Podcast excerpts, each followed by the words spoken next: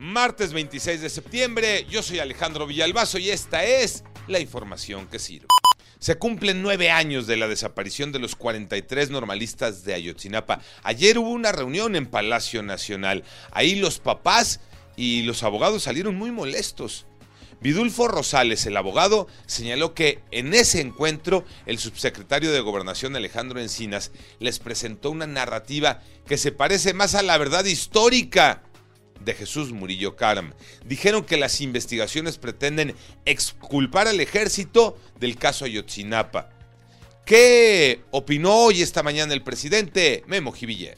Al hablar del caso Ayotzinapa, el presidente de México aseguró que los padres de los normalistas piden información que el ejército y el gobierno no tienen en su poder. Además, el mandatario mexicano aseguró que lo que han presentado es lo que tienen y no se parece nada en la verdad histórica de otro gobierno. Además, dejó claro que las grabaciones que presentó el gobierno de Estados Unidos relacionadas a este caso las darán a conocer en la página de la Presidencia de la República. La idea es que todos los mexicanos tengamos que hacer un nuevo trámite. La CUR con fotografía, Pepe Toño Morales. Gracias Alejandro, efectivamente. Fíjate que para obtener este nuevo documento todos los mexicanos van a tener que tramitarlo. Es obligatorio, ¿eh? ¿De qué se trata?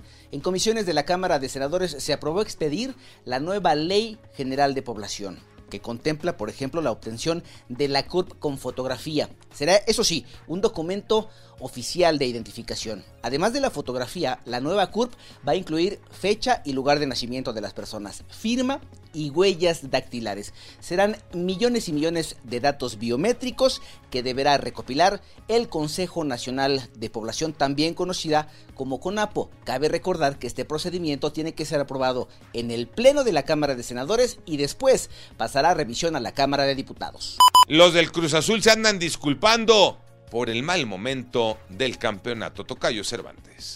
Así es, Tocayo. Tras el mal paso en este campeonato, ocupando el último lugar con solamente 5 puntos y una sola victoria en el campeonato, los integrantes de Cruz Azul salieron a dar la cara, a ofrecer disculpas a toda la afición por este mal paso que lleva el equipo.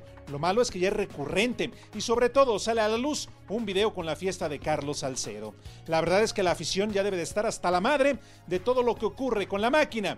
Pero bueno, por lo pronto, seguramente muy fiel, seguirán apoyando al equipo en las buenas y en las malas.